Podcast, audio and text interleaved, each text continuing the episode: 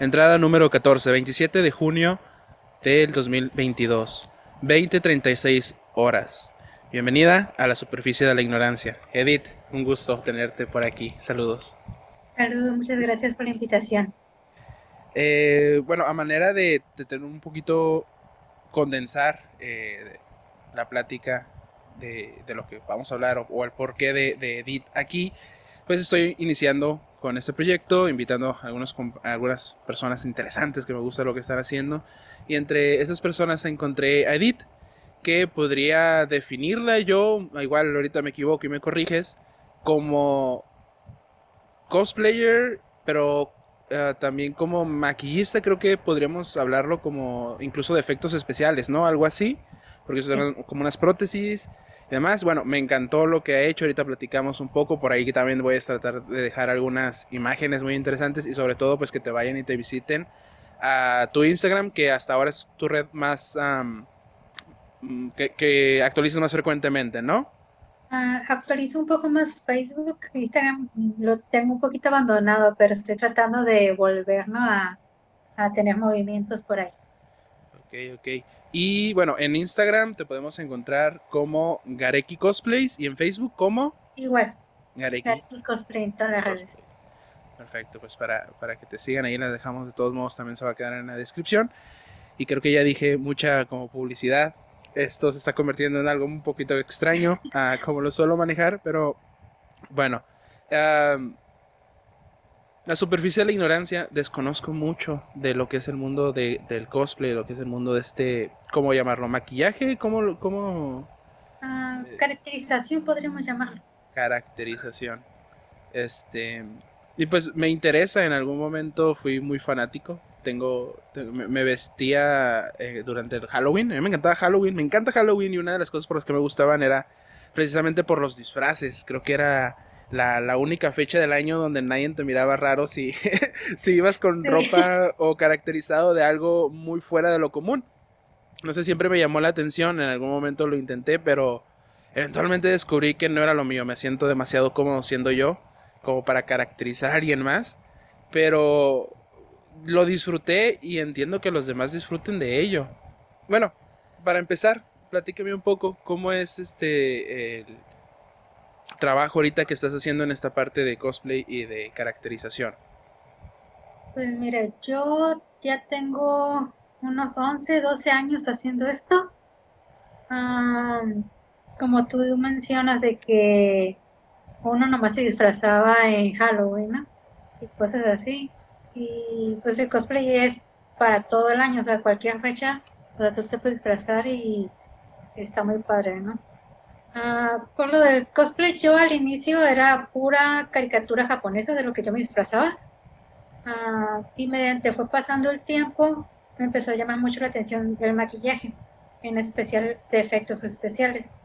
Entonces me empecé a adentrar un poco con lo que yo tenía, no mis pocas posibilidades, porque nunca he tenido los recursos para estudiar lo que es maquillaje FX, que son efectos especiales porque esos cursos suelen ser muy caros, entonces lo que yo hice fue investigar todo lo que yo pudiera por mi cuenta y a práctica y error, o sea, más bien, o sea, me considero como una persona autodidacta, entonces yo me puse a estudiar mucho lo que, todo lo que yo encontrara en YouTube, en Google, incluso en estos programas de televisión que se llamaban Face Off, que era un concurso de, caracterización y, eran varios concursantes.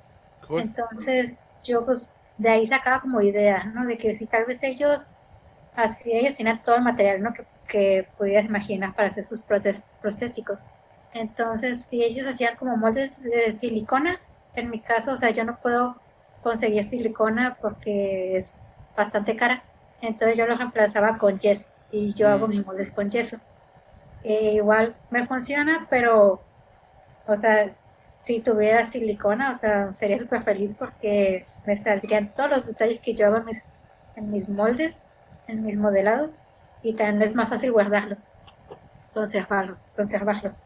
Entonces, pues así fue como que poco a poco voy practicando. Mis prostéticos al inicio eran muy pequeños. Inicié con prostéticos nomás abarcando esta zona. Y ya, pues mediante los años fui avanzando a hacer trajes completamente de látex, o sea, de pies a cabeza. Sí, de hecho, el, que tienes como tu foto de, perfil de Instagram es el Grinch. Y se ve, wow. Tienes una muy buena carta de presentación con ese Grinch ahí. Es creo que mi personaje más popular, por así decirlo. Porque yo aparte de haber hecho a Grinch, después de que lo saqué, dos años después, empecé a trabajar con ese traje.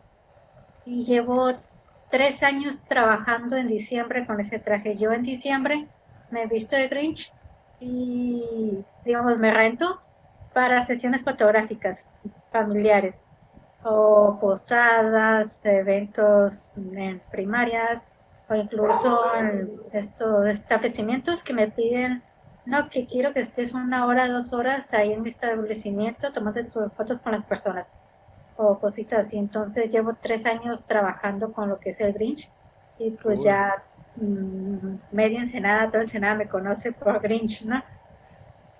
Que, eso es algo que no, que, no mencioné también. Eh, eres, ahorita radicas en Ensenada, ¿no? No sé si eres de Ensenada, pero radicas en Ensenada. Sí, nací aquí, soy de Ensenada, toda mi vida aquí. yo, yo acabo de venir de allá ayer. No se nota porque mi cámara es muy poco saturada, pero tengo todo el rostro quemado. Hace mucho calor ahorita. Al, al, al, tonto este se le ocurrió ir a la, a la, plaza donde está la bandera, la plaza de la bandera. Me sentí en una banca, me puse a leer, estuve ahí como tres horas esperando a un amigo para ir a desayunar. Y pues se veía nublado. Yo también olvidé bloqueador y todo, pero ahorita estoy todo dolorido de los brazos y de la cara. Ahora estoy quemado. Aparte no salgo, entonces fue como un gran choque. Y voy regresando, regresé ayer en la tarde. Excelente Ensenada, estuve viviendo también por allá unos 3, 4 años. Eh, me dieron ganas de volverme a vivir para allá. Es que está todo cerquitas. Está todo muy cercas. ¿De dónde eres? De Tijuana. Tijuana. Yo vivo en Tijuana, o sea, estoy a dos horas. Fui a visitar a un amigo, me quedé por allá. Pero recordé eso de que todo está muy bueno, está muy cerca si estás en por ser cerca del centro, ¿no? Yo antes vivía por yo vivía muy lejos. Con Tijuana, o sea, Tijuana todo te queda bien lejos. Un poco más, un poco más. Que igual Tijuana no es una ciudad tan grande. No es una ciudad grande, ni siquiera voy a utilizar la palabra tan. No es una ciudad grande, Tijuana. Tijuana es una ciudad pequeña. Pero pues para, en comparación a Ensenada, como que los trayectos son diferentes, que Ensenada es más larga, por ejemplo. Está, interesante por ahí. Y pues ya, vengo todo quemado, pero dispuesto a seguir chambeando. y entonces, ahorita ya se está convirtiendo, o es que un trabajo esta parte de aquí, trabajas aparte de, no sé, yo lo, yo lo vería como pues en Navidad también los Papá Noel, ¿no? O sea, hay Papá Noel que van y trabajan en lugares para fotos o para además tú lo haces pero con tu personaje del Grinch. Ajá, lo hago con Grinch y también hice un Santa Claus y el año pasado hice un Jack. Un Jack. Sí. Miré fotos por ahí, sí, miré fotos por ahí. Sí, o sea, tuve, ya tuve que contratar gente para trabajar conmigo. Ok, entonces tú tienes como una pequeña compañía de, de actores Sí, o sea, muy, pequeña porque todavía es muy pequeña. O sea, Santa Claus uh, obligo a mi hermana a que sea santa, ¿no? Mm. Y a, este Jack, un amigo que conocí el mismo el año pasado, de que, oye, tu perfil me gusta, o sea, estás perfecto para ser Jack. ¿Te animas? Y dijo, no, pues que sí. Y pues me aventé a Jack también. Pero, o sea, me sigue, yo creí que Jack iba a pegar más que era personaje nuevo, Además de que es un personaje pues muy conocido, también muy popular como Grinch, pero no tuve la respuesta que esperaba con Jack. Grinch sigue siendo como, o sea, todos piden Grinch todavía, tres años después y todo el mundo quiere el Grinch. Es, que se ve bastante bien. Demasiado bien, diría yo, ¿no? Es como, sí a pantalla, que digo, se ve en la foto y te quedas como que, wow. Entonces yo creo que eso pantalla mucho y hace que te llame mucho la atención sí me mencionan en, la, en las sesiones de fotos, como que, ay, qué Grinch está chaparrito. y cosas así, yo es lo único que no puedo cambiar. Ya. Si me tengo un Grinch de 1,56, pues sí está muy chiquito. 1,56. Sí. Wow. A ver, para mí, wow, porque yo mido 1,89. Wow. Eh, para ti, wow, es medir 1,89. Para mí es normal. Toda mi, bueno, no toda mi vida, pero tengo como 5 o 6 años o más midiendo esa, esa altura, entonces para mí ya es normal. Sí. Como dice este Morticia Adams, ¿no? Lo que es normal para la araña es el caos para la mosca. Exacto. Para ti normal medir 1.55. 56. 56, perdón, perdón. Hay que respetar el centímetro, muy importante.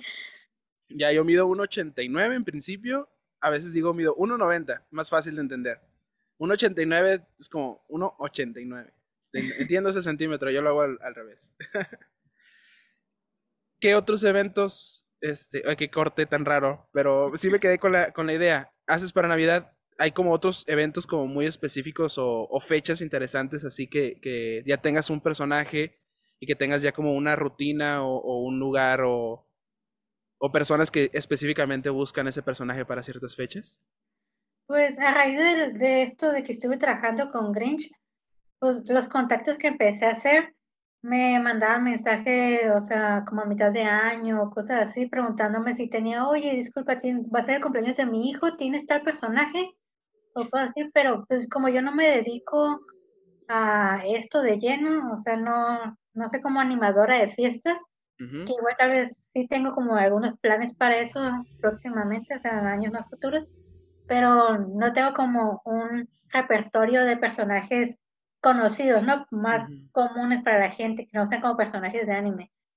Entonces, pues ahí sí le digo que no, que solo me dedico en diciembre con Grinch y cositas así, pero sí, o sea, quiero sacar como princesas o cosas así para que sea durante todo el año y no solo esperarme a diciembre.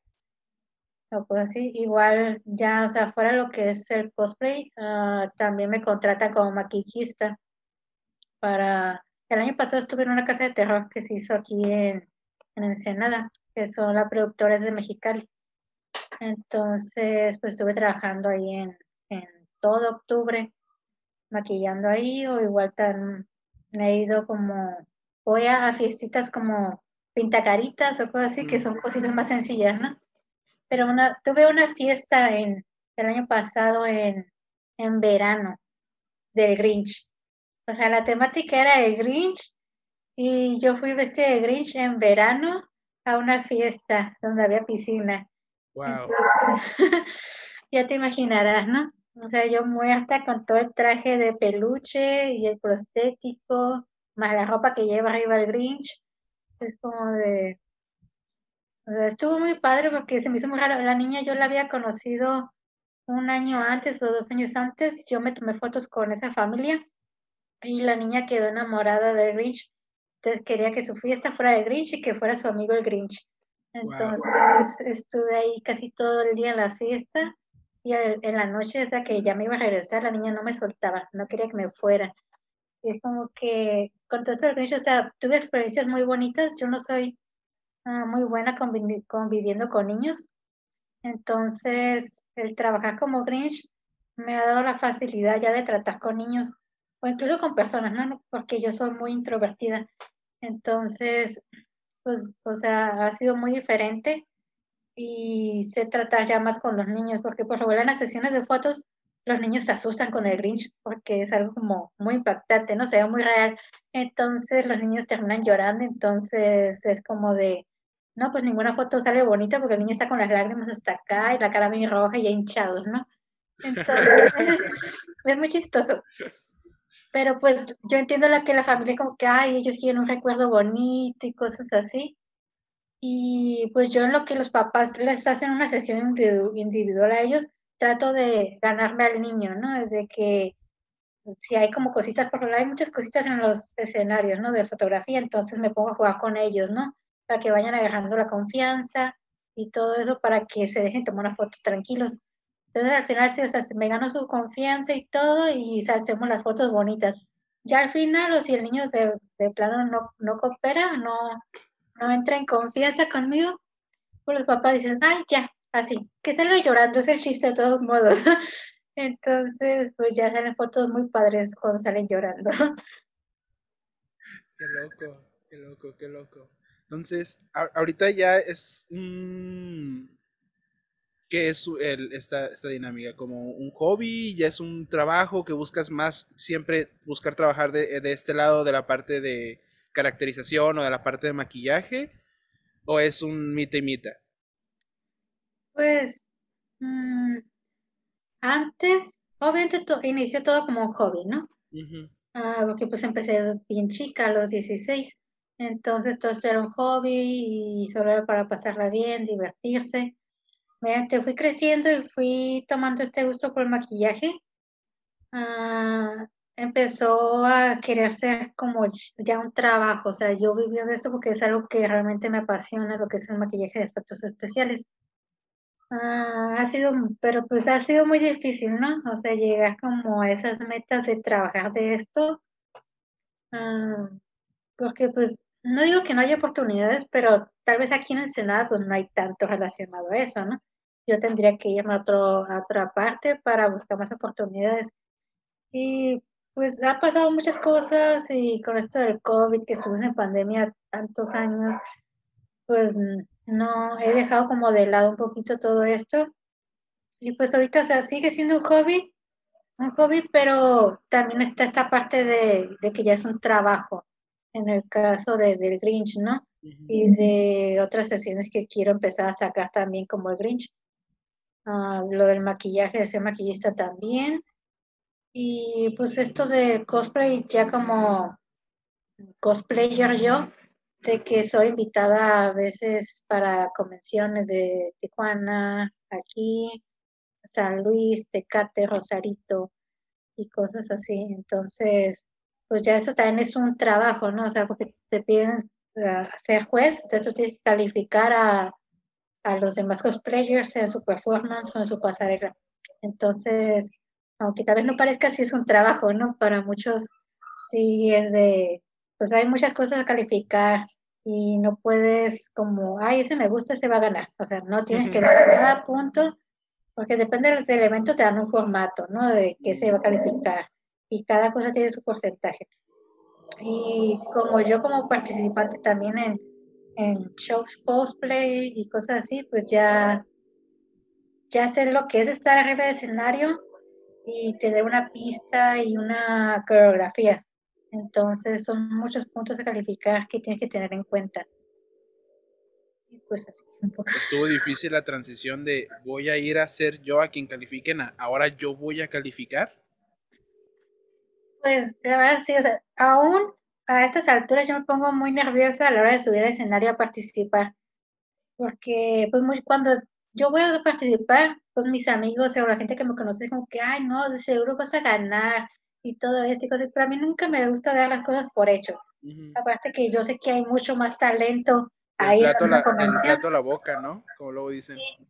Entonces, o sea, yo trato de simplemente dar lo mejor de mí y que pase lo que tenga que pasar, ¿no?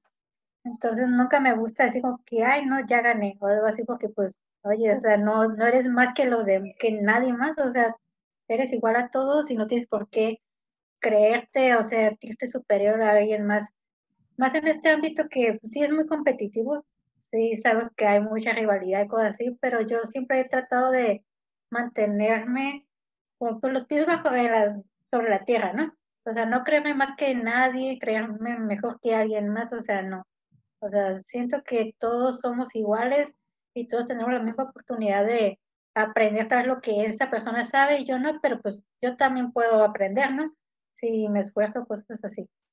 Eh, y si alguien que va iniciando o algo así ocupa ayuda, o sea, yo estoy abierta a que pueden venir y preguntarme en cualquier ocasión, o sea, yo voy a tratar de contestar lo que me pregunten o ayudarlos en lo que yo pueda. Y pues, o sea, ya de ser concursante a empezar a ser juez, o sea, también me pone muy nerviosa ser juez. No me gusta tanto, o sea, que los eventos no sepan, pero no me gusta tanto ser juez. me pone muy nerviosa porque no quiero calificar a nadie mal. y no puedo poner a, todos, no les puedo poner buena calificación a todos porque tiene que haber un ganador. Entonces sí me pone muy nerviosa calificar a, los demás porque no me gusta como tanto juzgar, aunque pues en este caso es como juzgar, pero desde una perspectiva de, de calificar cada punto, ¿no? Cada detalle. Pero pues sí, me sigue poniendo nerviosa las dos partes, estar en el escenario y estar debajo del escenario. Entonces siento que hay como mucha responsabilidad a la hora de ser juez, porque siempre va a haber gente que diga de que, ay, no, estuvo arreglado. No, que pues es que es su favorito o es su amigo o amiga y cosas así. Entonces siempre se puede mm, tener para malinterpretar las cosas, ¿no? Pero al menos yo como juez trato de siempre justa, no de favoritismos tampoco. O sea, o sea, las cosas así claritas como son. Y ya, pero pues sí hay mucha, muchas cosas, ¿no? Que en esta comunidad pues se dicen y cosas así, pero pues tú tienes que seguir como tú en lo tuyo, enfocarte en tus cosas y en tus amigos y pues hacer oídos sordos, ¿no? Por así decirlo. qué cosa tan extraña, ¿no? En todas las, en todas las comunidades siempre hay un, yo lo llamo una tensión superficial. ¿Nunca has visto este, este experimento de que llenas un vaso de agua, luego lo llenas con poquita más agua y se va creando como una burbujita hasta arriba del vaso de agua? Bueno, pues eso, esa eh, propiedad que permite al, vaso de agua dejar en, la superficie, dejar esta burbujita, pues sería la tensión superficial. Eh, yo como, como introvertido, a ver, ¿por qué introvertido? Porque a mí me cansa mucho el estar con otra persona. Eh, requiere mucha atención y yo trato de poner mucha atención en lo que me están diciendo para poder contestar. Entonces para mí eso es un trabajo como muy cansado.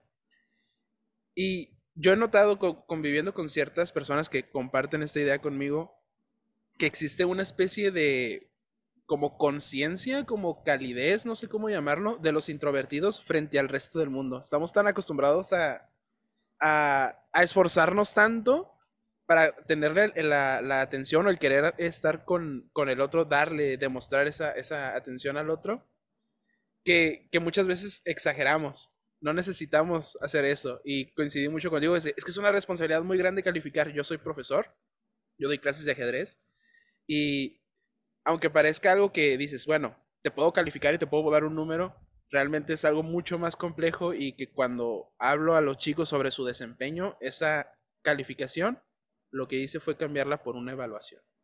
Entonces, para mí eso a la hora de interpretarla o de medir cómo mis alumnos están desempeñando en ciertas áreas, pues en lugar de darle, ah, tienes un 5, tienes un 6, hablo de cosas como, fue tu un desempeño aceptable, a lo mejor fue un desempeño sobresaliente. Entonces ya no les estoy dando una, una calificación, les estoy dando una interpretación que refleja más holísticamente todo lo que son ellos en clase, porque a veces hacen 10 ejercicios y los 10 los resuelven bien pero otra clase nomás pueden resolver cinco. ¿Por qué? Porque a lo mejor ese día estaban más cansados, estaban distraídos. Entonces, calificar a alguien por una sola cosa, por cinco minutos, párate ahí y haz lo mejor que puedas. Es como, sí, una responsabilidad muy grande porque no tienes todo este marco que está detrás de, bueno, a lo mejor ese paso no le salió bien, a lo mejor ahí se descoordinó, ¿no? Que pues estoy, me estoy inventando calificativos ahorita, ¿no? Pero el poner atención a ver, salvando las distancias, se me afigura más a, lo que estarían haciendo, por ejemplo, en, los Olímpicos, con estas partes que son como más gimnasia artística y todo eso, que también, o sea, valora la técnica, pero también la ejecución de no sé qué cosas, entonces tienen como su tabla, ¿no? O en, en el box creo que también tienen como ciertos, qué número de golpes, es algo como que muy cuantitativo, que puedes medir muy bien, justo, supongo que para ayudar a los jueces a ser más imparciales, ¿no? Qué curioso, fíjate, se están tocando muchas cosas por algo, bueno, que en principio para mí no decir que es simple, no es decir que es ser un juego de niños, pero lo primero que se te viene a la mente a la hora de escuchar, sabes que me voy a disfrazar de un niño, de un mono de, de, anime o de eh, cierta animación, no sé, occidental también, que por ahí tienes el de me encanta.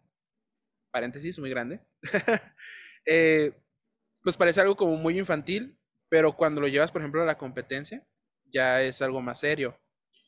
Ah, algo que me intriga, no sé si tú me puedas ayudar con, con esta idea, es una vez que decides, por así decirlo, entrar en el mundo de cosplay, como cuáles son los pasos que sigues o que deberías de seguir idealmente. ¿Hay metas comunes? ¿Cada quien se pone su, su propia meta?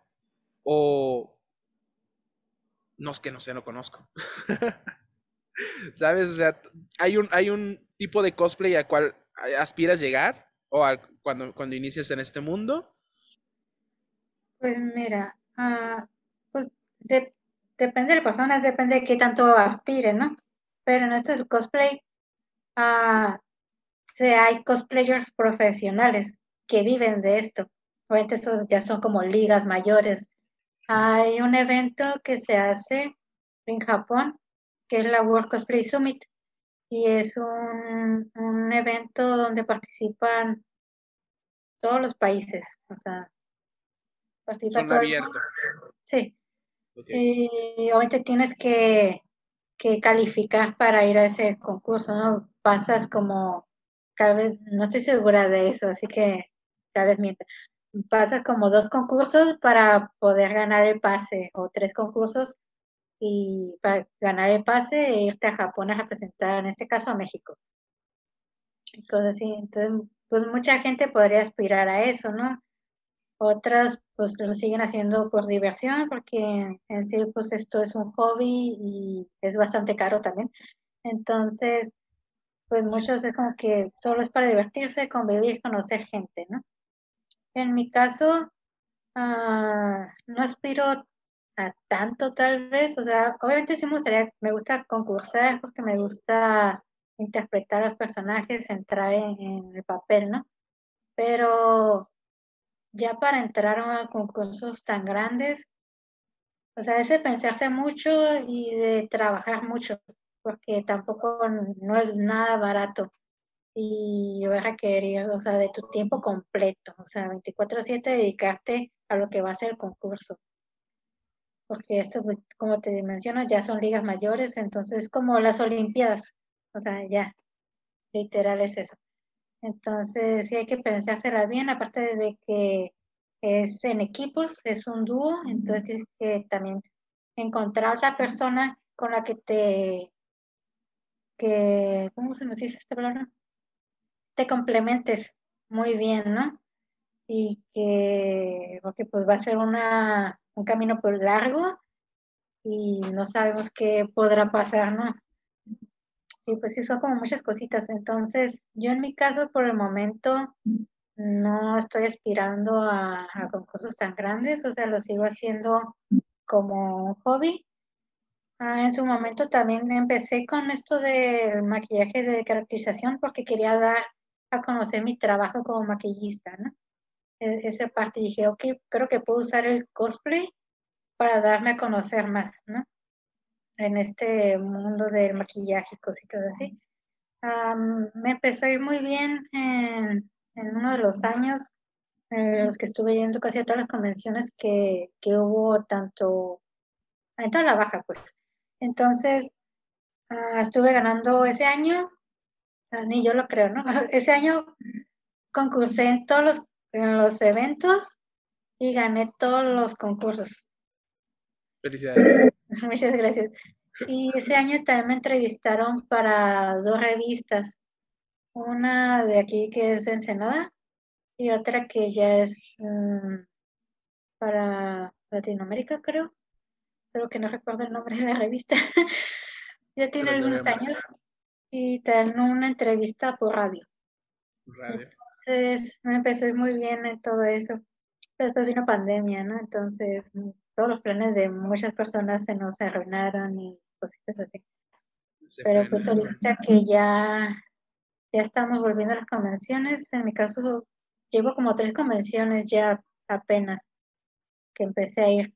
Y pues estamos tratando de volvernos a lo que era nuestro ritmo de antes, porque lo que es toda pandemia, o sea, yo no hice nada, completamente nada, ni siquiera hice sesiones de fotos por mi cuenta, o sea, estuvimos como bien hablo de estuvimos porque hablo con, de mis amigos también, que son cosplayer, entonces no hicimos realmente nada en este dos años. Saludos a los amigos de Sí, saludos, los quiero mucho. Estuvimos encerrados y estamos tratando de volver a salir a, estos eventos y volver a, darnos visibilidad, ¿no? Con los cosplays. Que, creo que eso, es muy importante. Aquí en Tijuana hay un, hay un chico, espero este, platicar con él pronto, que él, digamos, dibuja, ¿no? Pero él los fines de semana suele dibujar en una de las calles más transitadas de la zona centro de Tijuana. Y platicando con él un rato, me comentó es que yo hago esto para precisamente darme visibilidad, para que la gente vea mi trabajo, porque de aquí me hablan y me dicen, oye, quiero que pintes mi local, quiero que me hagas un mural, quiero que me hagas el diseño, pues para, por ejemplo, ciertos cafés o ciertos lugares así que tienen como su menú en, grande pintado, pues le contratan a él, le hablan a él para hacer ciertas cosas, ¿no? Pues es lo que él, piensa, ¿no? Es su, la visibilidad, el que más gente me vea, pues donde, aquí donde pasa mucha gente. En tu caso, promocionas tu otro mercado, el maquillaje, los efectos especiales en, en, maquillaje a través del cosplay y me parece algo muy inteligente porque estás haciendo algo, estás utilizando algo que de todos modos vas a hacer para mejorar otra área que eh, pues somos, vivimos en un mundo capitalista, necesitamos dinero, queramos o no, ¿no? Yo, por ejemplo, soy profesor, hago esto aparte. Aparte, estudio una segunda licenciatura, entonces ando por ahí, trabajando en todos lados. Y créeme, te entiendo un montón porque cuando dijiste, es que es trabajo, es trabajo. Yo, yo me dediqué como 6, 7 años de mi vida a poner música. Era, era DJ. Eh, entonces, muchos pueden decir, eso no es un trabajo, pero sí es un trabajo, también es un trabajo y también tiene su parte artística y también tiene su parte de técnica. Y, y, luego cuando me puse a dar clases de ajedrez era como que, ¿y te ganas la vida de eso? ¿Se paga por enseñar a jugar ajedrez? Sí, sí, sí se paga, es, es algo muy importante y que te deja mucho, ¿no? Y pues cómo nos, o como, digamos, yo que trabajo con, con, un amigo, pues nos dimos a conocer un poquito, pues, yendo a las escuelas, que las, que las escuelas vean que, esto, que estamos haciendo, que es el proyecto, y ahorita tenemos pues, una, una academia un poquito más grande, damos clases en línea, a nosotros no nos vino a afectar del todo, o a mover todo con la pandemia, pero sí, este, nos, digamos que nos cambió de giro. Antes eh, íbamos a cada escuela en particular aquí en la zona de Tijuana, pues todos somos de Tijuana aquí, y ahora lo que hacemos es son clases en línea, ¿no? Y pues tiene sus, tuvo sus pros, tuvo sus contras, porque ahora incluso tenemos alumnos que, que viven en la Ciudad de México, en Yucatán, en Querétaro. imagínate estar desde acá y tener alumnos que viven tan lejos. Luego vamos a, no sé, Ciudad de México a hacer un evento, pues ahí están todos los niños, ¿no? Que a veces los ves por la computadora, pero justo ese cambio se dio por, por pandemia.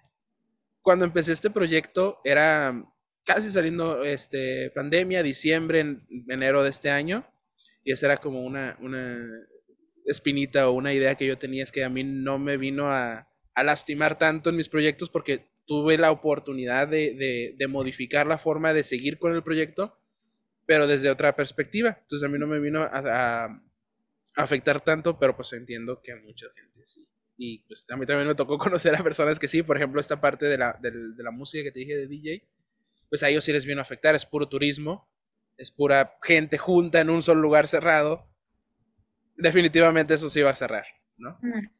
Que, entonces, por esa parte también, también, también te entiendo. Qué, qué loco. ¿Y, ¿Y, qué sigue ahorita? Entonces, ¿ya estás retomando? ¿Estás yendo a los eventos? Sí, pues poco a poquito, ¿no? Porque tampoco, como te digo, es un hobby caro, entonces tengo otras, muchas cosas que tengo que pagar o que hacer entonces no tengo tanto presupuesto como para cosplay, ¿no? Mm, saco de poquito en poquito y pues sí, creo que llevo tres convenciones a las que he ido desde pandemia y pues ahorita esperando a otra que va a haber aquí en Ensenada el 28 de agosto. Y es otro problema, que aquí en Ensenada ya no se hacen convenciones. Ah, de los organizadores que había aquí en Ensenada, ya quedan solo unos. Entonces solo tenemos un evento ya aquí en Ensenada, por lo cual tenemos que estar saliendo de la ciudad para poder ir a las convenciones. Entonces, pues es más gasto porque es lo de la gasolina y de que, no, pues que si el evento son dos días o algo así, tenemos que quedarnos allá. O que si es hasta Mexicali para no regresarnos de noche o cositas así, es como que más gasto, ¿no? Entonces, sí es como un poquito más difícil ahorita y tampoco ganó mucho en mi trabajo. Entonces, pero pues, como te digo, poquito en poquito. Ahorita tenemos como dos meses para la convención de agosto y lo ideal sería ir empezando ahorita. Lo ideal, porque siempre me empiezo terminando como dos semanas antes o algo así. Y ahí estoy sufriendo sin dormir. Pero, pues sí, ahorita va a ser uno un poquito más sencillo, el próximo que tengo planeado. Porque ya quería descansar de, de que los últimos eventos al que he ido he terminado muerta por el cosplay que traigo, de que es prostéticos o armaduras con prostético aparte y con el talón y pues así. Entonces he terminado como muerta. La última vez me lastimé, se me levantó la piel de, de, este lado, más de, este, de los dos lados, pero se me levantó más de este lado y tenía moretes por todo el cuerpo. O sea, pareciera que hubiera luchado de verdad con, con el traje. Entonces dije, bueno, creo que tengo que descansar ya de mis proyectos tan ambiciosos y hacer algo un poquito más sencillo, ¿no? Dije, ya quiero estar a gusto en la convención. Pero luego también es este lado mío ambicioso, ¿no? Que no se deja, es como que, ay, pero me gustaría hacer, ponerle esta parte del cosplay que, para que se vea más impactante y que es prostético también. Entonces, estoy pensando si llevarme este próximo personaje que voy a hacer en agosto que se llama Gara, que es de Naruto. Ok, sí, sí, sí. El pelirrojo. Ajá. Sin cejas. Sí, sí. Ah, pero pues dije, ok, así sencillo, lo más trabajos, más elaborado, por así decirlo, sería la calabaza gigante. Pero como tengo estos pupilentes que son esclera, que son todo el ojo, para hacer su parte monstruo, o sea, cuando se transforma a la mitad de su cara en monstruo, dijo, ¿lo haré o no lo haré? Porque según yo quería descansar y irme tranquila a la convención, pero pues es este lado mío que le gusta retarse todo el tiempo, ¿no? Entonces digo, bueno, tal vez, tal vez lo lleve, que me la mitad monstruo y la mitad normal. Entonces, pero pues sí, ahorita son proyectos chiquitos porque pues apenas vamos retomando, ¿no? Y también como estoy pagando los brackets, pues se me está yendo todo el dinero también ahí. no tengo tanto La diferencia ¿no? entre necesidad y, y, querer hacer un hobby. Sí, te, sí no, tengo tanto presupuesto como los años pasados, entonces tengo que poner mis prioridades, ¿no? Pero pues sí, ahí vamos a seguir con al menos ¿Cuál es el cosplay más difícil de usar?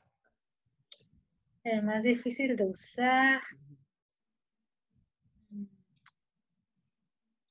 Es que tal vez no difícil de usar, pero bueno, es que estoy entre tal vez dos. El, de la, el del fauno, del laberinto del fauno. En sí no, no me gusta ese cosplay, o sea, no me gusta nada, nada me gusta. Cuando lo hice, sí, ahorita me sentía muy orgullosa cuando lo terminé, lo usé por primera vez y dije, wow, yo hice esto ya como la semana que vi fotos dije, uy, no, yo, yo usé eso, o sea, no. Pero, o sea, porque ese ese, ese cosplay dice que más me he tardado en hacer y que más me ha costado también.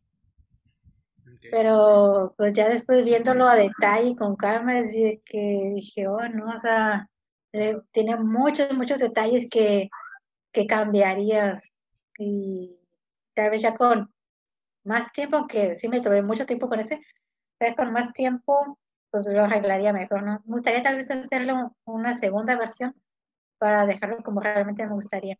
Pero yo que sería entre ese y el de Hades, de Caballeros del Zodíaco. Mm, sí, sí, sí. Es una armadura negra. Ah, nunca había hecho armaduras, entonces era mi primera armadura. Y como aquí en Ensenada no se consigue goma eva eh, por metro, o sea, lo que puedes conseguir es en los saldos o los globos de esos tapetes, ¿no? De goma eva. Entonces yo lo tuve que hacer con foamy escolar, ese delgadito. Delgadito, y comprar muchos pliegos y pegarlos para que tuviera un grosor. Y, o sea, me gustó mucho mi armadura para ser la primera que yo hacía. Me gustó mucho, pero no, no me podía sentar. Porque tenía toda esta parte como falda, por así decirlo. Entonces no me podía sentar porque pues me iba a sentar sobre toda la armadura. Entonces, jueceando, o sea, mis dos compañeros jueceando sentadas y yo parada. Entonces, entonces pues sí, no me pude sentar todo el día, fue cansado. Pero el del fauno, aparte que llevaba el prostético de la cara, llevaba un prostético dental también. Y pues todo el traje de látex eh, en pleno verano.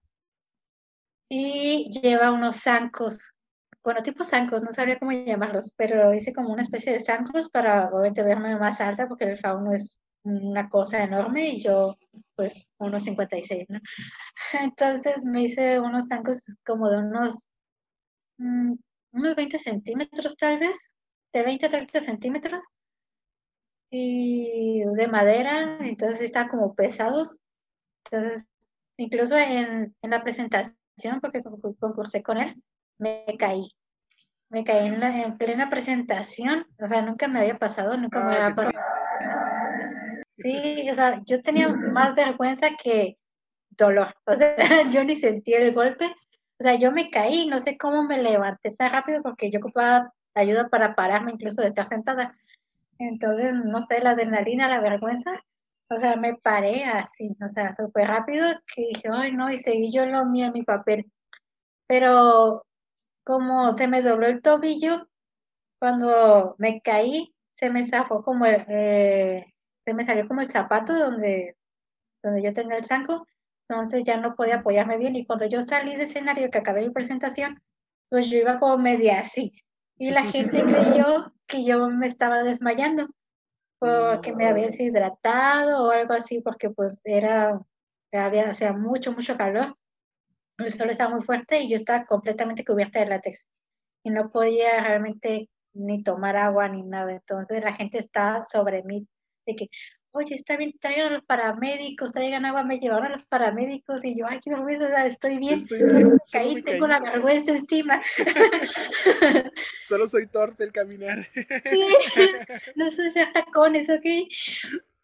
Y pues ya de que no, sí, estoy bien, muchas gracias. Y la, la paramédica, no, que pues todo bien, no, sí, sí, estoy bien, muchas gracias, no ocupo atención.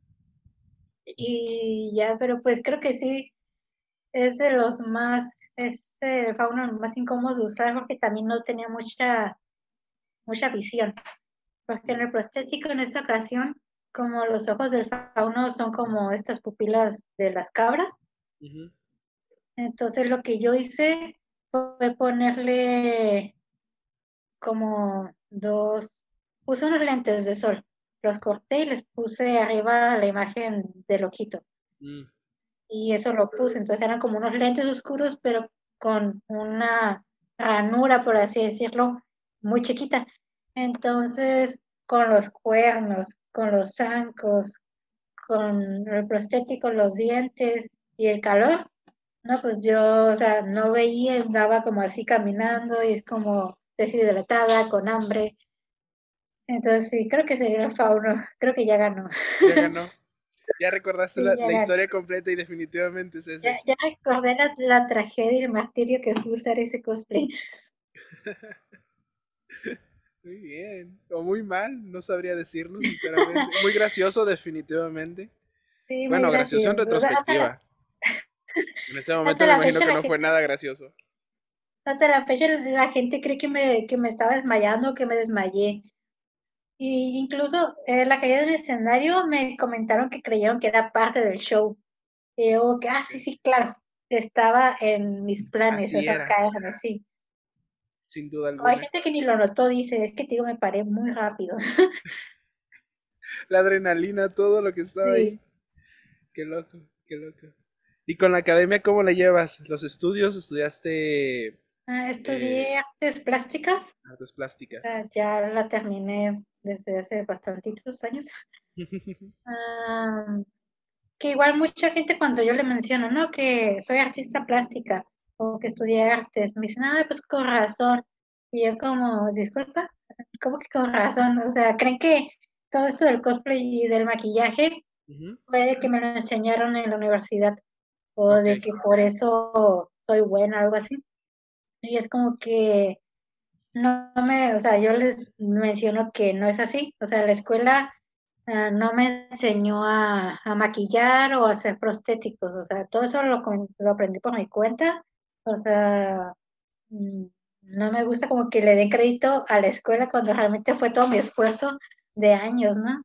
Entonces, como que no, no, la escuela no me enseñó eso, o sea, fui yo.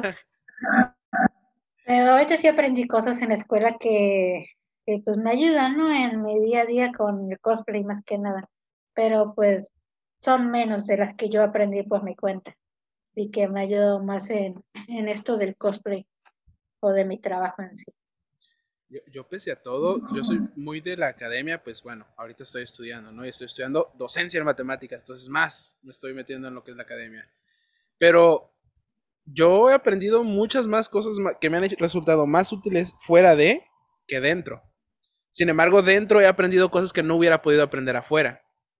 Entonces, definitivamente es, es, interesante, ¿no? Entrar y aprender algo este, ahí, pero también uno tiene sus cosas que aprende fuera. Yo, por ejemplo, mucho del ajedrez que yo eh, sé ahora, no, no me lo enseñó nadie, por así decirlo. Digamos que también fue autodidacta. Pero yo no soy muy fan de, de esa idea del autodidacta. Yo más bien digo de quién aprendí. Yo, por ejemplo, aprendí mucho de ajedrez de un libro de Gary Kasparov.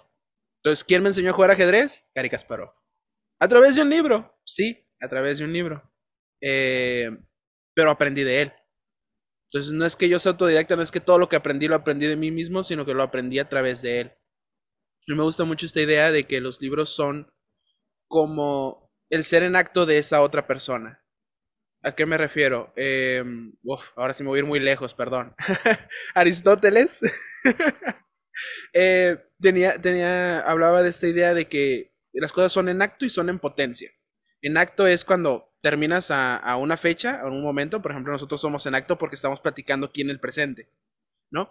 Pero en potencia podemos hacer muchas otras cosas, el día de mañana, el día de pasado mañana, pues vamos a cambiar. Entonces, tú cuando lees un libro, bueno, yo tengo esa sensación que cuando leo un libro estoy platicando con esa persona en ese momento que escribió el libro. Entonces estoy platicando, estoy aprendiendo de él. Y, eso pues me enseña a mí entonces yo por eso siempre digo que estoy aprendiendo de esa persona de la que leo el libro, cuando leo, pues, en este caso de ajedrez, ¿no? leo el libro de Gary Kasparov, entonces aprendí de, de este jugador que escribió el libro y estoy conversando con él mientras estoy leyendo su libro, porque él pues me está comunicando algo y yo a la hora de estarlo recibiendo, pues estoy formando parte de, de esta comunicación. Me imagino, bueno, a mí me gustaría pensarlo de esa forma tan romántica, ¿no? Tú también aprendiste de esta videos de YouTube, a lo mejor de libros, de todo esto. Pero pues eso ya lo haces tuyo, ya forma parte de ti. Ya puedes decir, eh, lo puedes ah, verlo así como, pues, esto es ahora lo que yo sé, independientemente de si me lo aprendí en la escuela o no, y que haberlo aprendido durante la, durante la carrera ni me quita, yo lo debería así, ni me quita mérito, ni me da más mérito. Ah, también, yo también estoy peleando un poquito con esa idea de la meritocracia. Pero creo que, bueno, para mí es como darle ese espacio también, ¿no? de dónde aprendiste y cómo lo conviertes en, tu, en, en algo tuyo, porque incluso en el arte, ¿no? No se crea nada de la nada. Siempre tienes una inspiración detrás. Sí. Siempre tienes una inspiración detrás. ¿Tú tuviste alguna inspiración que te dijera, sabes qué? Ah, eso me gusta. Ahí está. Mm, antes o sea, a mí no me gustaba para nada el maquillaje. O sea, yo peleada con el maquillaje, o sea, nunca ni siquiera sabía para qué servían muchas cosas. Y cero sabía maquillarme. Entonces, con esto del cosplay, cuando empecé, o sea, yo no me maquillaba, me maquillaba mi hermana. Entonces, ella, pues yo me disfrazaba de chicos y ella me hacía el maquillaje de niña, ¿no? O sea, porque pues es lo que pues ella sabía y yo iba de vestida bien feliz de hombre con mi delineado de, niña, ¿no? Y todo. Entonces, ah, me acuerdo que salió esta película Los Miserables, el musical. Y cuando la vi, me quedé como súper impactada del trabajo de maquillaje en los personajes.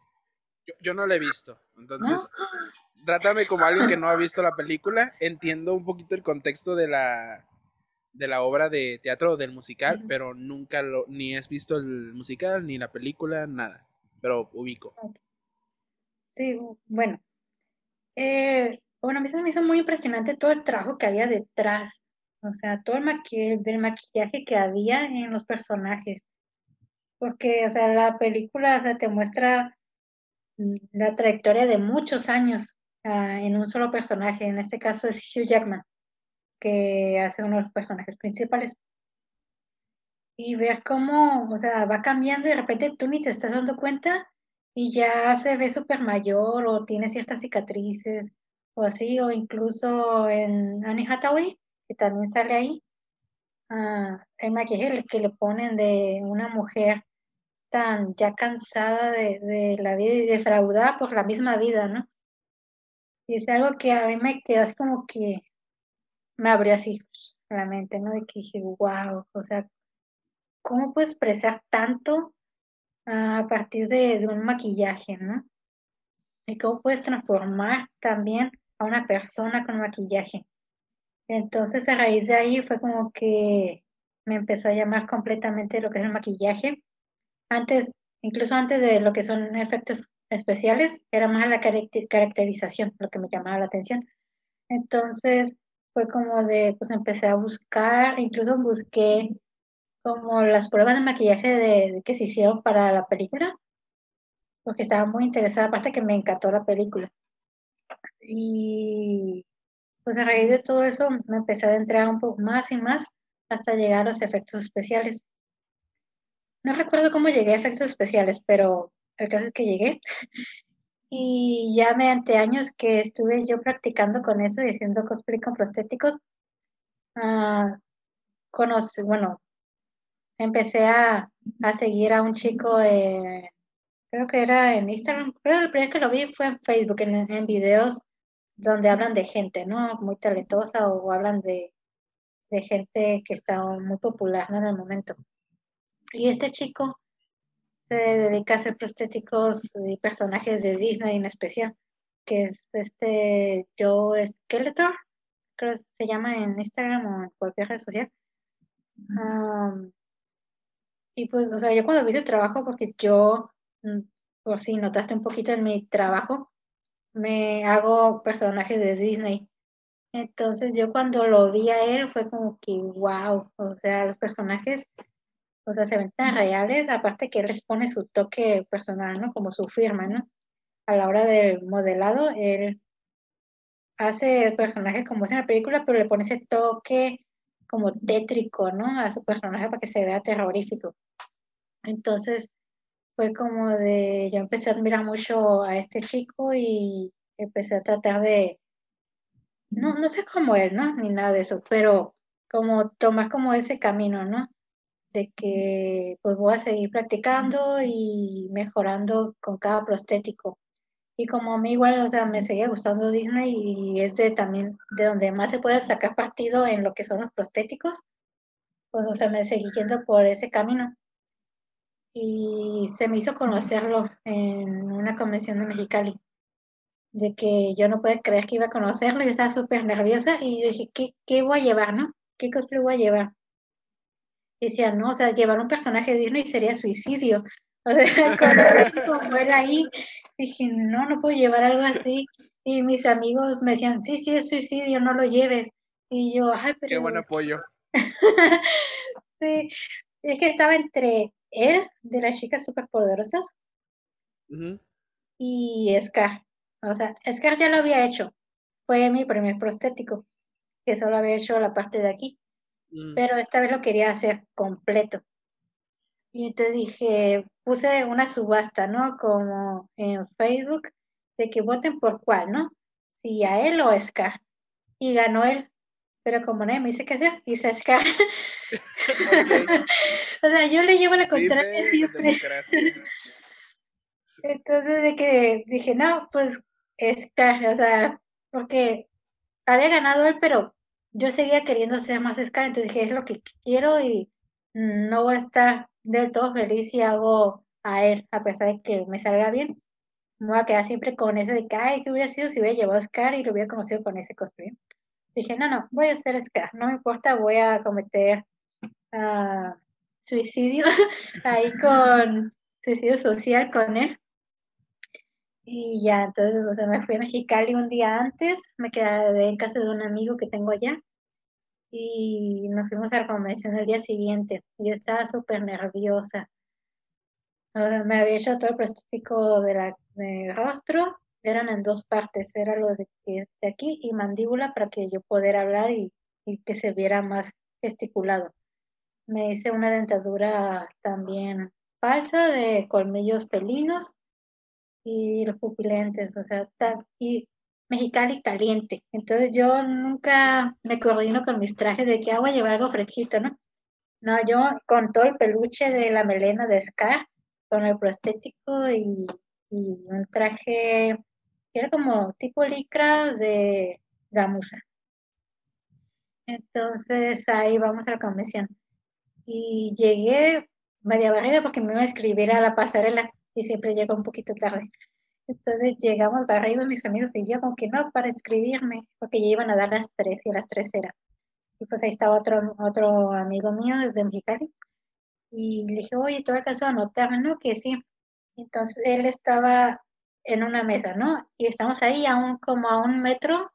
En otra mesa estaba este chico. Y ya nomás volteé y era como que yo por dentro en mi prostético súper emocionada y de que, ay, no, ¿qué hago? ¿Cómo lo saludo? ¿O qué digo? Porque pues introvertida y, no sabía qué hacer. Suele funcionar un hola. sí, entonces me... comprobadísimo, comprobadísimo. Lo, lo pondré en práctica, gracias. y entonces me dice mi, mi, mi amigo que me está escribiendo, oye, ¿ya viste quién está ahí? Y yo, sí, ya lo vi. En eso que volteo otra vez y lo veo que se está acercando hacia mí. O sea, como súper impactado y feliz de que y llega donde yo estoy, yo toda tiesa, de que, uy, quieto. Y fue como de que, oh my God, me dice de que, wow, me preguntó, ¿hablas en inglés o español? Obviamente eso me lo preguntó en inglés, pero yo no sé hablar inglés, ni entiendo inglés. Entonces yo de que, oh, no, no, español. Oh, no, que wow, en serio, está increíble tu trabajo, a ver, ven, ven, te tienes que tomar una foto conmigo. Y pues abrimos la mesa, o sea, pasé al otro lado de la mesa. Favoritismo, favoritismo. y fue como que, no, no, yo te voy a tomar unas fotos primero y después nos tomamos una selfie. Sí, y yo, yo de que sí. No te voy a decir que no. y ya de que yo vine emocionada, no, no, no podía conmigo misma, o sea, porque estaba conociendo a, a la persona que más admiraba y, pues ya estamos ahí tomando unas fotos y, y, en eso de que pues ya me empezó a, hacer preguntas, ¿no? De que no, que es, tu prostético es de goma espuma o, o es látex o es esto o aquello. Y ya le dije, no, que es el látex. Y no sé qué dijo, ah, no, se ve súper bien. De que en serio eres la mejor Scar que he visto. No sé qué, yo, ah, gracias, a de que su Scar de él está súper impresionante, ¿no? pero que yo soñada ese día. Y luego, o sea, está tan emocionada que tenía los ojos así bien llorosos, porque no, podía yo conmigo misma. Y mis amigos me dijeron, no, que neta, se te nota la emoción, puedo, podemos ver tu, tu cara, tu expresión a través del prostético, o sea, se nota que estás bien emocionada. Y yo, pues, o sea, sí, o sea, quedé súper feliz, dije, qué bueno que traje Scar. O sea, no me arrepiento de haberlo llevado. Y ya al final concursamos pasarela y pues en ese evento se, se separa por categorías el concurso de pasarela. Dan premio a mejor peluca, mejor caracterización, mejor prop, mejor traje y cositas así, ¿no? Y está el que es el mejor cosplay, ¿no? Que abarca todo. En ese caso yo gané mejor caracterización y cositas así y ya hubo como una ronda de preguntas con él en el escenario y ya vete, yo no podía quedar sin preguntar cosas, ¿no? Dije, es ahora o nunca. Y ya pues también le pregunté cosas de que cómo había iniciado en todo esto de maquillaje cosas así. Y al final pues hubo una reunión, ¿no? Que es el, como el after, ¿no? Vas a cenar con los invitados. Y obviamente yo pagué mi boleto porque tenía que estar ahí. Y, vas a desperdiciar la oportunidad. Pero pues como te digo, yo en introvertida llegué, me senté con mi amigo y estábamos así callados, solo mirándolo de lejos. Y me decían, ve, siéntate ahí con él, mira, se ocupó un asiento enfrente de, de, de él literalmente. Y yo, no, qué vergüenza. Entonces mi amigo, que era uno de los, organizadores, fue y lo trajo para que hablara conmigo, de que, ah, mira, hola, te presento a Edith o ah, es la que iba de Scar, y no sé qué. Y yo, porque yo, así toda nerviosa y yo en mortal. Entonces, fue como que, ay, hola, mucho gusto, que, ah, mira, pues yo también, yo soy él, o sea, por si no me conocías, es mi forma mortal, y cosas así, empezando a platicar poquito, ¿no? Pero pues ya. O igual, o sea, sí hubieron muchas cosas que me quedé con ganas de preguntar, pero pues me ganaba la vergüenza y cosas así. No, luego no hay tiempo para todo, ¿no? Ajá, este, sí. También uno quiere como, hey, pues sí, yo, también vienes de vacaciones o también, este, ahí donde yo trabajaba con lo de la música, a veces llegaban que actores o personas que trabajaban en televisión y pues sí, ¿no? Si te interesa, pues a veces estás ahí, le preguntas cosas o algo, pero pues van de vacaciones, ¿no? Por ejemplo. Igual él fue a trabajar. No volvemos, era un trabajo. Sí. Pero pues también darle su espacio, darle su comodidad. Sí, tampoco me quería ver como esos fans de que están sobre alguien, ¿no? Todo el tiempo de, preguntando y diciendo, y yo, no voy a parecer loca, ok, yo voy a estar aquí sentada. Soy alguien normal, aunque no lo parezca. sí. qué loco, qué loco imagínate, ¿te ha tocado al revés? De que alguien llegue y, hey, yo te miré hace tres años en un lugar y ahora, pues, por ver tu, tu, tu, actuación hace tres años, ahora yo estoy aquí también vestido. ¿Te ha pasado o todavía no te ha tocado eso? Mm, tal vez no tal cual la, lo que dices, pero sí me ha pasado de que hay gente que me sigue desde que yo empecé en esto y es como que cuando me han llegado a ver otra vez, o sea, después de algunos años, es de que dice, no, que yo me acuerdo cuando tú iniciaste, que hacías tus cosplay, y, no, y mírate ahora, o sea, wow, o sea, has mejorado un montón y haces cosas ya de otro nivel. Así, lo que sí tengo muy presente de que pasó una vez fue en una convención de aquí de Ensenada, que me invitaron como expositora para que yo mostrara mi, un poco de mi trabajo y aparte yo también iba a participar en, el concurso, ¿no? Dije, aproveché, porque ya lo tenía planeado antes de que me invitaran. Entonces, pues me dieron una mesa para yo tener, pues, mi trabajo ahí. Y pues yo llegué, obviamente como tenía que llegar bien temprano para tener arreglada mi mesa, pues yo iba normal, pero me iba a cambiar en la tarde.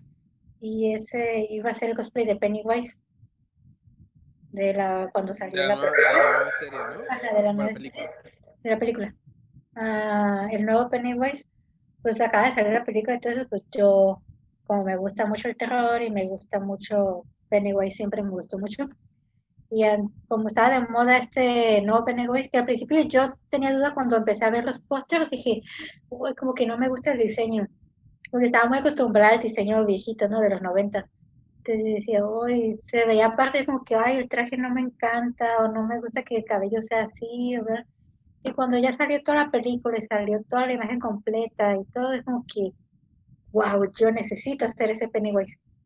Entonces en la convención ah, estuve como la mitad del día, así normal, ah, atendiendo pues, pues, mi puestecito, ¿no? De que poniendo, puse todos mis trabajos ahí, algunos prostéticos en cabezas de unicel y la, la, hora que yo iba a hacer el concurso, yo me empecé a maquillar ahí mismo en mi mesa, porque no, en ese lugar no había baños con espejo.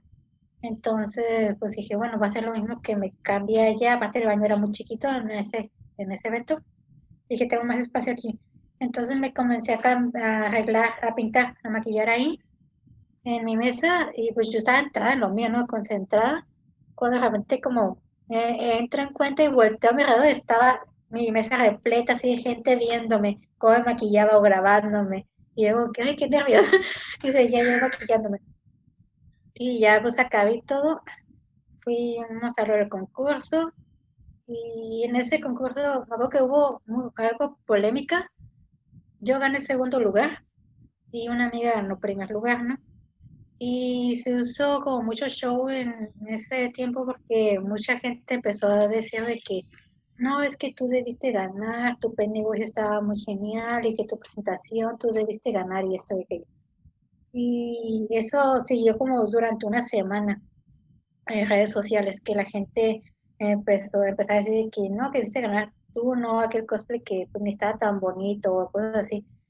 Entonces, o sea, están quitándole crédito a esta otra persona y pues sus esfuerzos, su trabajo y todo. Yo esa vez, o sea, a mí realmente no me importó haber ganado primer lugar o segundo, o sea, yo más que el lugar, yo estaba feliz ese día de todo el reconocimiento que yo tuve en la convención, porque yo cuando salí ya terminada de mi mesita y salí ya como al patio de lo que era la convención, toda la gente está como que bien impactada y de que, wow, se acercaban un montón, me sacaron un montón de fotos y gente que, que me vio desde que yo inicié en esto, desde que me decía, ay, que yo me acuerdo mucho de ti, o sea, me acuerdo que hacías cosplays así, más sencillos, y ahora está como que son increíbles, o sea, siempre he sido tu trabajo y te voy a seguir siguiendo, porque me encanta lo que haces y me encanta también la persona que eres, y todo es como que todas esas cositas o sea, dieron más peso para mí que un lugar. Entonces, yo estaba súper contenta, ¿sabes? Y, y pues estas cosas no paraban, ¿no? De, la gente diciendo. Y entonces yo tuve que hacer una publicación para poner un alto. Ah, porque independientemente de que la otra chica que ganó era mi amiga, ah, aunque no haya sido mi amiga o lo que tú quieras, no se me hacía bien que hicieron sentir mal, o sea, la hacían sentir mal con estas, con lo que decía, ¿no? De que no debió haber ganado ella, de que yo debía haber ganado, que su, que mi traje era mejor, lo que tú quieras. Entonces yo tuve que hacer una publicación en mi página ah, diciendo de que pues no debían de hacer esto, ¿no? O sea, porque tenían que ponerse a pensar en cómo se sentir a la otra persona y cómo también estaban quitándole crédito a todo su trabajo y a su esfuerzo que ella puso para hacer ese traje, para esa convención, no sabes cuánto pudo haber tardado o cosas así. Entonces, pues sí les dije que yo ese día, o sea, yo estaba muy feliz, yo estaba muy feliz con mi segundo lugar y todo eso que ya te mencioné de, que estaba contenta con, con las personas, ¿no? Cómo habían recibido mi trabajo y cómo todas las palabras bonitas que se acercaban a decirme. Entonces, de que pues al final todo esto es para divertirnos también, o sea, no es de que, híjole, no gané, de que me ya voy a agarrarle como saña a esta persona que me ganó, ¿no? O decir de que estuvo arreglado algo así. Entonces... Que es una forma muy madura de llevar. Sí, es que, como te menciono al principio de, de toda esta plática, de que yo nunca, pues no, no somos mejor que, los demás, o sea, no, no hay por qué sentirse superior a nadie. O sea, tal vez, sí, tal vez tú tienes como un trabajo, digamos, más elaborado, pero eso no te da el derecho de hacer menos a la otra persona o de humillarla o algo así. O sea, todos empezamos desde abajo y eso es lo que deben de mantener, pues siempre presentes pues nosotros los cosplayers o independientemente cualquier persona, en cualquier comunidad. Entonces, no, sé si has visto Mob Psycho. Ay, me encanta. En Mob Psycho, precisamente, a, mí, yo, yo eh, comulgué mucho con la serie con la idea de nadie es especial. Me encanta. Me encanta esa idea de que realmente nadie es especial y si nadie es especial, tú no eres especial. Exacto. Y esa es una forma muy fácil de llevártela a light. Yo, por ejemplo, soy muy malo riéndome de mí mismo. Eh, hay una, como una frase o cosas así que dicen, no, es que, no, como para evitar el enojo o el resentimiento con el otro, pues debes de aprender a reírte de ti mismo. bueno, yo soy muy malo para eso, tanto para reírme de mí mismo como de otras cosas, pero comulgué muy bien con esta idea de, pues es que nadie es especial. Entonces, si tú no eres especial, el otro no es especial, no hay excusas de nada.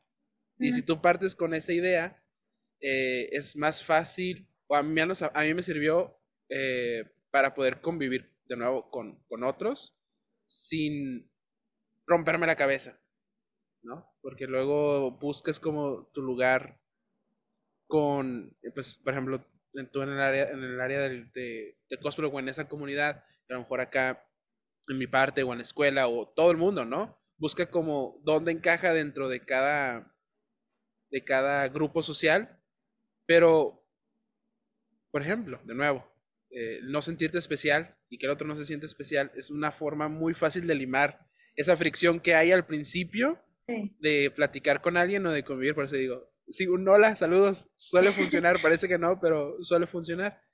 Porque pues te ponen un trato de igual, ¿no? Frente al otro. Y bueno, dos cosas relacionadas con tu historia antes de que se me olvide. Si no mal recuerdo, Charles Dickens en, en uno de sus libros hablaba de, bueno, en una carta creo que es, decía una frase así, a ver, voy a parafrasear, no es tal cual esta, pero decía que eh, prefería el respeto de sus iguales que una bolsa llena de oro, pero que una cosa no estaba peleada con la otra.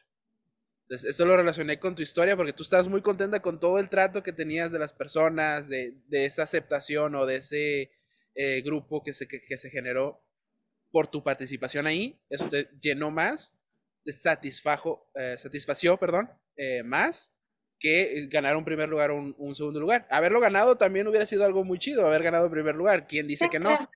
Pero también es a la otra historia que voy, a la otra parte que voy, lo de no necesito hacer más pequeño al otro para yo ser más grande.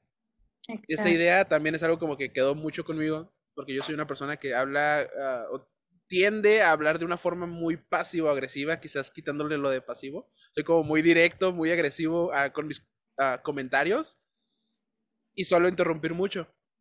Entonces, no lo hago con la idea de yo hacerte más pequeño a ti, sino de, pues, de ser iguales, ¿no? Entonces, tú no, tú no necesitabas que esa otra persona que ganó el primer lugar se le desmeritara su esfuerzo para que se te reconociera el tuyo.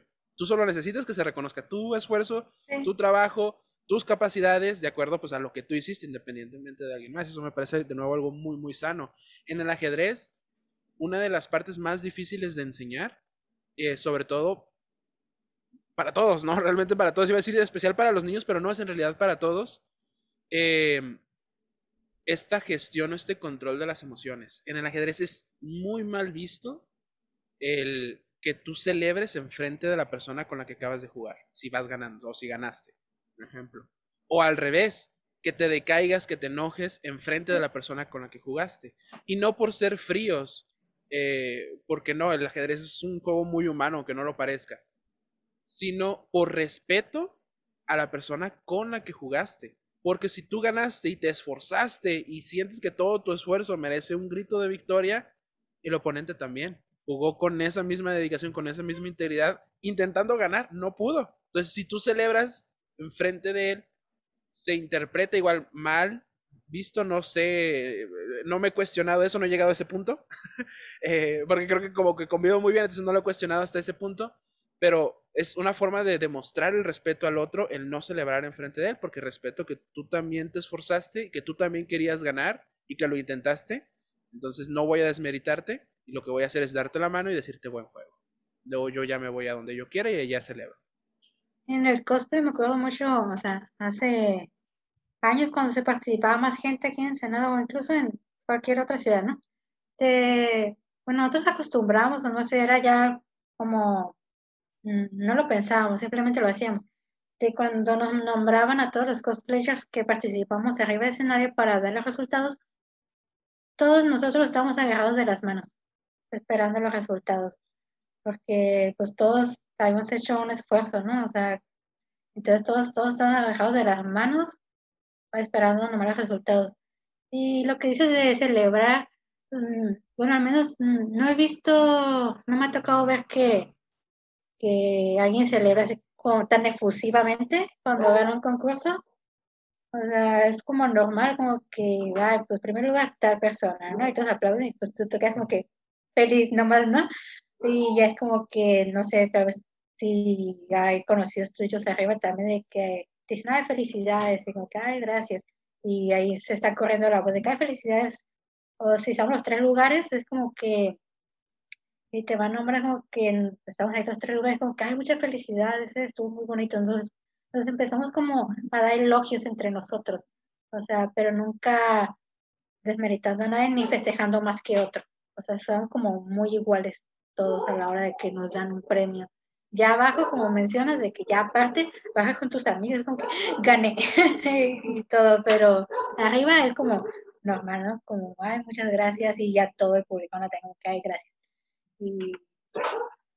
No, y yo creo que igual también se podría este, permitir un poco más por la naturaleza de la competición, ¿no? El ajedrez es uno a uno y lo tienes enfrente, por ejemplo, en un, en un torneo de ajedrez de, de alto nivel son tres, cuatro horas lo tienes ahí enfrente, ¿no? Eh, Gary Kasparov, creo, si no mal recuerdo, él decía que vencer a, tu oponente en el ajedrez es vencerlo en la vida real. O vencer, como vencerlo en la vida, porque muchos ajedrecistas juegan como ven la vida, ¿no? Entonces también es como un juego muy personal, es destruirlo, no solo con las piezas, sino pues toda esta idea de la guerra, ¿no? Y es todo un mundo interno contra todo otro mundo interno que entra en conflicto en un tablero, entonces las emociones están ahí a flor de piel y como te digo, la naturaleza es uno frente a otro. Entonces, ah, yo creo que también por ahí es como muy, muy recatado el, ajedrez a la hora de la celebración. Pero, por ejemplo, en un cosplay, pues no es uno contra uno, es entre todos a ver quién sale, ¿no? Pues, me parece como más, más este, saludable, por así decirlo, celebrar igual con un grito o algo así. No lo no sé. También no formo parte de ese grupo, no sé cómo se siente un, una persona que no ganó el primer lugar, ¿no? Pues, pues hay de todo. Ay, me ha tocado, o sea, sí ver gente molesta cuando no gana, o incluso de como de una rabieta en pleno escenario arriba en su, digamos así, su presentación no salió como, no le salió algo en tiempo y obviamente se notó mucho. O sea, ver a esta persona en plena presentación, como que viendo cómo está enojada porque no le salió. O es cuando te digo también que cuando la gente no gana, de dicen, no, es que no gané porque seguro estaba arreglado, de que es que pues, los jueces son amigos de, de los ganadores. O mucha gente que me tocó ver que empezó a hacer cosplay, empezó a concursar, eran sus primeros trabajos y no ganaba un lugar. Entonces esta gente se desanimaba y ya no, ya no volvía a hacer nada y cosas así, de que no es que siempre ganan los mismos y cosas así, y es como que no lo veas de esa forma, o sea, no la veas de que, ay, es que siempre ganan los mismos, ¿para qué voy a seguir haciendo algo? Al contrario, ve de que, ay, pues tal vez en qué fallé, hay que ver, o en qué puedo mejorar, o cositas así, y seguir intentando. O sea, obviamente, mediante la práctica tú vas a ir mejorando en muchas cosas, ya sea en tus trajes o en tus presentaciones también. Pero si te rindes a las primeras de que no ganas, pues, o sea, nunca vas a avanzar. No, luego también contra quién estás compitiendo, ¿no? Por ejemplo, en, en, el ajedrez, una forma de, segmentar, por así decirlo, es a través de la edad, ¿no? Por ejemplo, cuando son niños. Entonces, digamos, tú te enfrentas contra un chico que tiene nueve años, tú tienes nueve años y juegas una partida y te gana. ¿Por qué me ganó? Bueno, pues porque él tiene dos años estudiando ajedrez y tú acabas de empezar. ¿No? Igual allá. ¿Por qué ganan ellos? ¿Por qué siempre ganan ellos? Bueno, porque ellos tienen cinco años haciendo este trabajo y tú acabas de empezar. Sí. Creo que eso es una buena justificación para saber por qué están ganando ellos, ¿no? Mejor intenta aprender un poco más. Eh, como tú dices, esfuérzate, haz quizás otras cosas. Que de hecho, por ejemplo, estuve em, buscando, pues, para este proyecto personas que quisieran colaborar. Cuando te encontré a ti, y yo creo que me va a decir que no porque se ve una persona muy profesional y yo estoy recién empezando. Este. Pero dije, bueno, no, me, voy a animar a ver qué pasa. Y pues pasó esto. Pero pues muchos otros me han dicho que no, y no porque aquellas personas que no me han dicho o que no me han contestado, pues voy a dejar este proyecto que yo quiero hacer muy personalmente, ¿no? Entonces, igual, si realmente te gusta el cosplay si realmente te gusta algo y lo estás disfrutando, pues hazlo por el hecho de disfrutar una, una, una vida de contemplación, una, una, vida que te recompense, o una acción, vaya, no para no meternos tan filosóficos, una acción que te recompense por hacerla ella misma y no por el resultado que vas a obtener, pues ya te está recompensando con hacerlo. No, no es como un trabajo que lo haces para que te llegue la paga al fin de mes o al fin de semana. No, lo estás haciendo porque te gusta hacer eso, no el resultado que vas a obtener al final. Disfrutar el camino también, no solo la llegada. Pero bueno, si quieres para ir terminando, tampoco me gustaría robarte mucho tiempo, que ya llevamos una hora y 20 minutos, más o menos.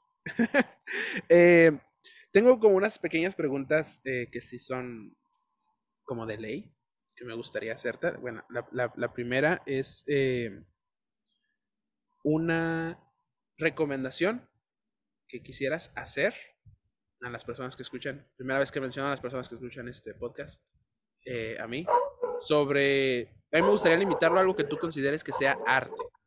Cine, música, teatro, libros, poesía, este, pintura, ah, no sé, cualquier cosa que tú ya no denomines una técnica como tal o un, sino algo que ya sea algo más artístico, en el sentido que tú quieras. ¿Alguna recomendación que tengas?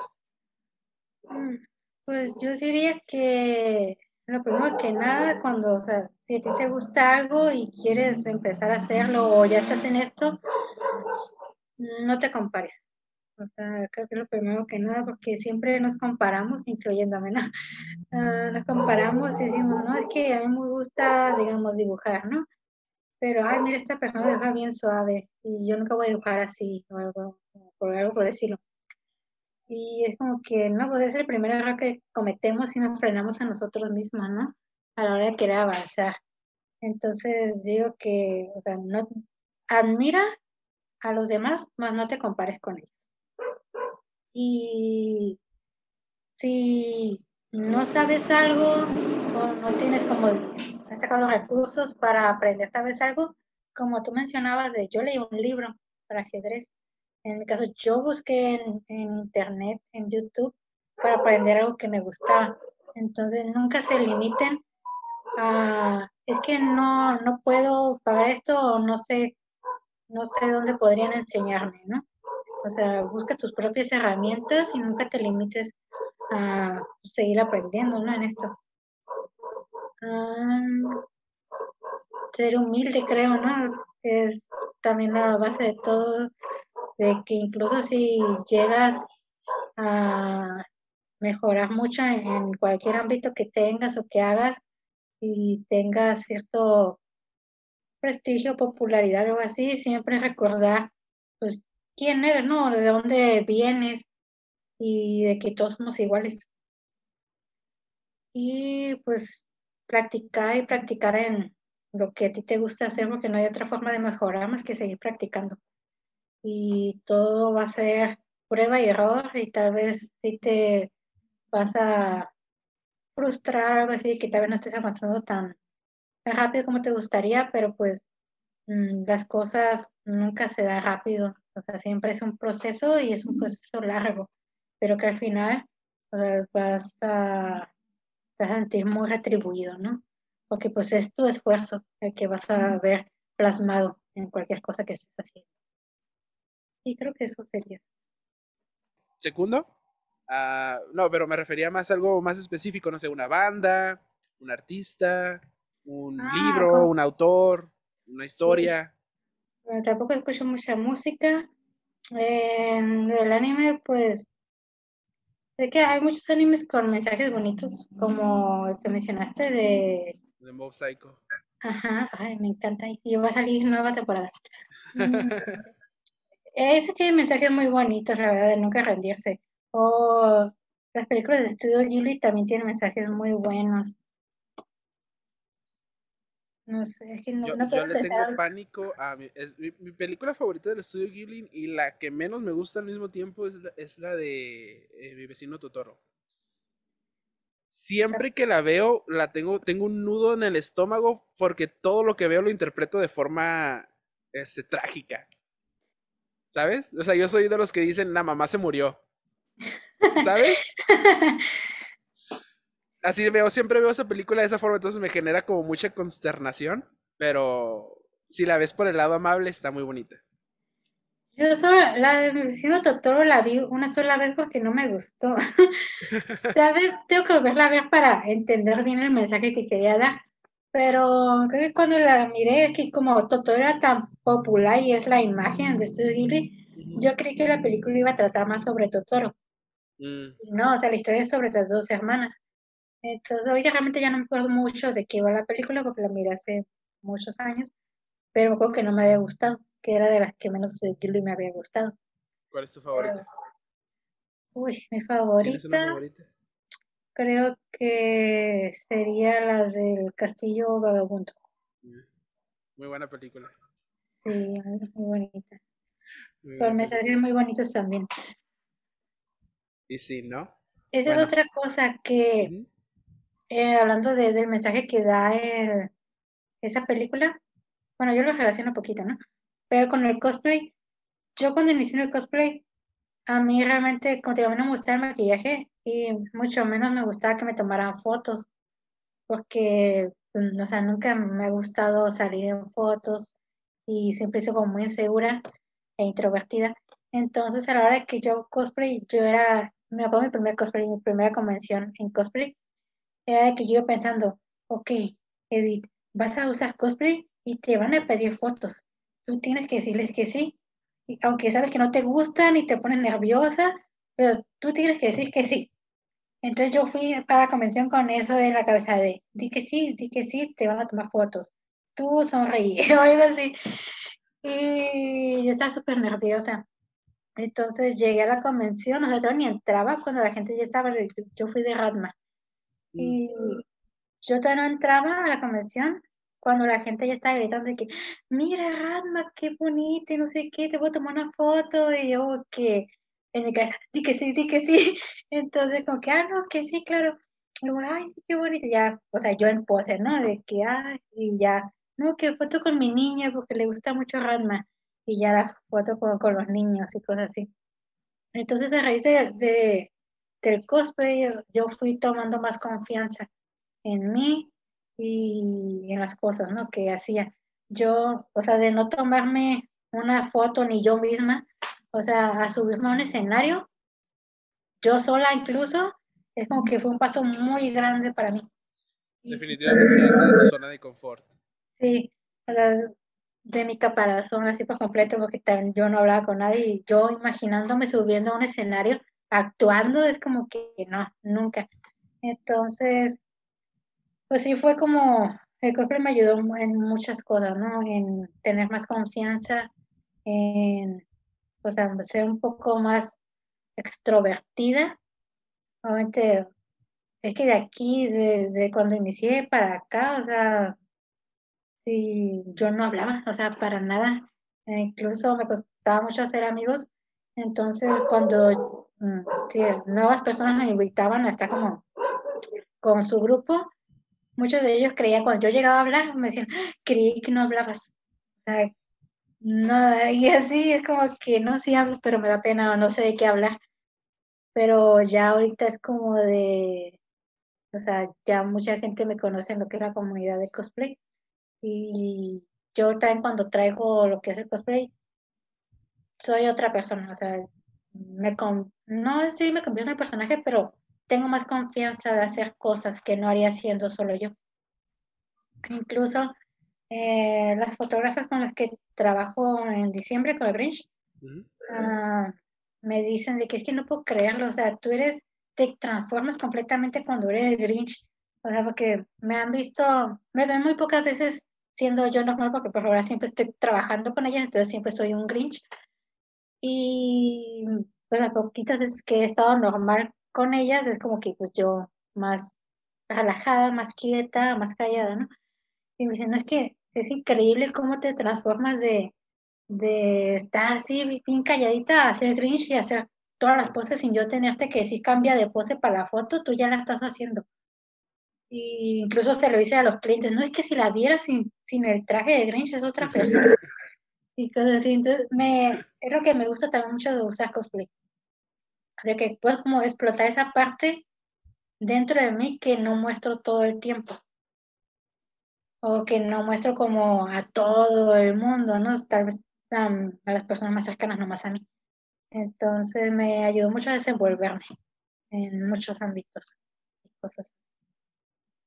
Que también, eso, eso sí, sí lo escuché, ¿no? Que el cosplay pues te da como...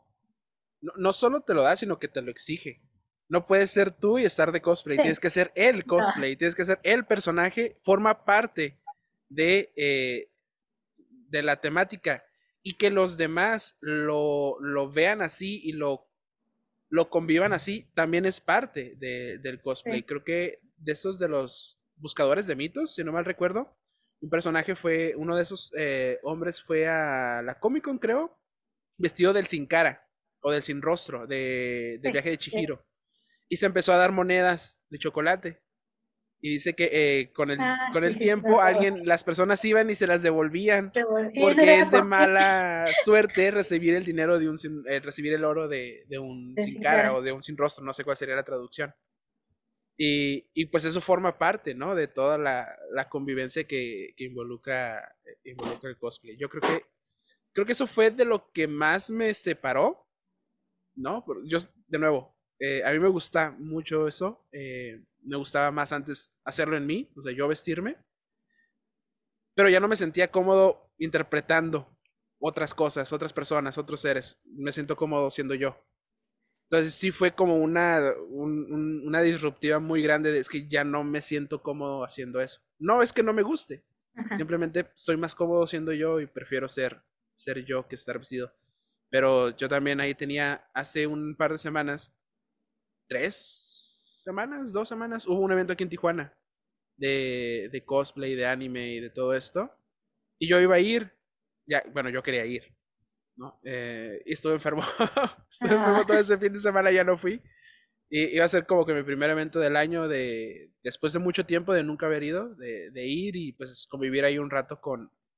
Eh, lo voy a decirlo así, ¿no? Ese tipo de personas, porque sí son un tipo de personas en ese lugar, eh, que van con cierto, con de nuevo, toda la convivencia que se da se genera función de eso, ¿no? Entonces no es lo mismo, por ejemplo, en, en, Guanajuato, me tocó ver eh, a una persona, bueno, eran, tres personas, una estaba vestida de Jack Sparrow, otra estaba vestida de Eduardo Maros de Tijera y otro estaba vestido de... Uh, ¿quién, se me, ¿Quién me falta? ¿Quién me falta? Otro personaje de Johnny Depp. Eh, no me acuerdo. Pero estaban ahí y se tomaban fotos. Era durante Cervantino.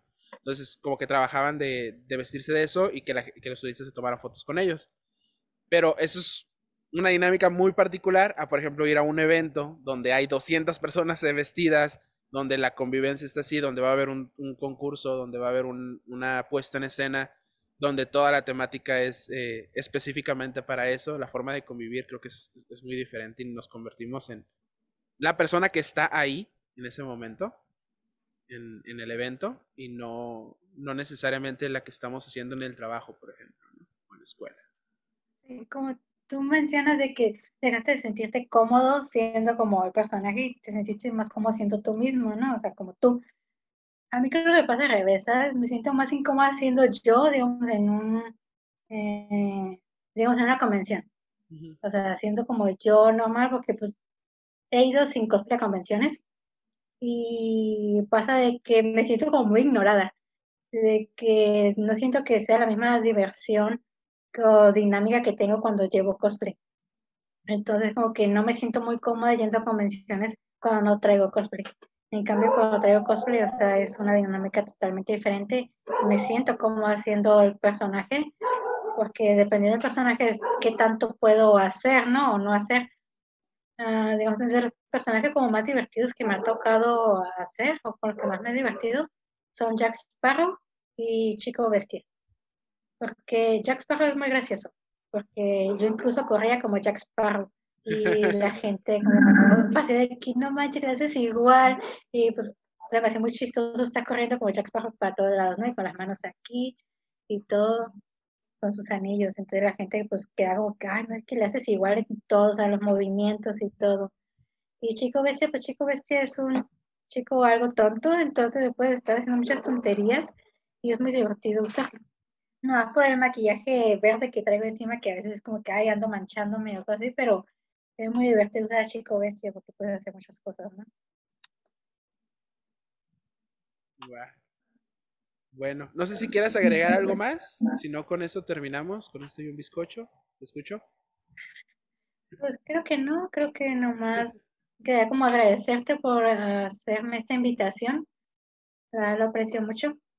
Y que creo que me gustaría seguir viendo lo que vas a seguir haciendo, porque creo que es muy interesante. Me puse a ver los videos que me mandaste de tu cuenta de YouTube. Y creo que es algo muy interesante eh, estar sabiendo sobre temas que tal vez nosotros, pues tal vez nunca se nos haya ocurrido, tal vez ponernos a investigar un poco o a conocer un poquito más de temas fuera de nuestro confort, por así decirlo, ¿no? Pues con todo, no sé, eh, tus redes sociales, ¿quieres mencionarlas una vez más para que se queden en, grabados? Igual va a estar en, en, la descripción de donde se publique todo esto. Ah, pues en todas mis redes sociales uso más Facebook, que es mi red más fuerte, por así decirlo. Ah, pero tengo Facebook, Instagram y TikTok que tampoco uso mucho TikTok, pero mm, está ahí, ¿no? Algún día lo voy a usar más. En todas las redes sociales me pueden encontrar como Gareki Cosplay. Muy bien, pues ya, ya escucharon Edith, vayan a seguirla a sus redes sociales. Mi parte fue todo. Muchas gracias por escuchar esta entrada.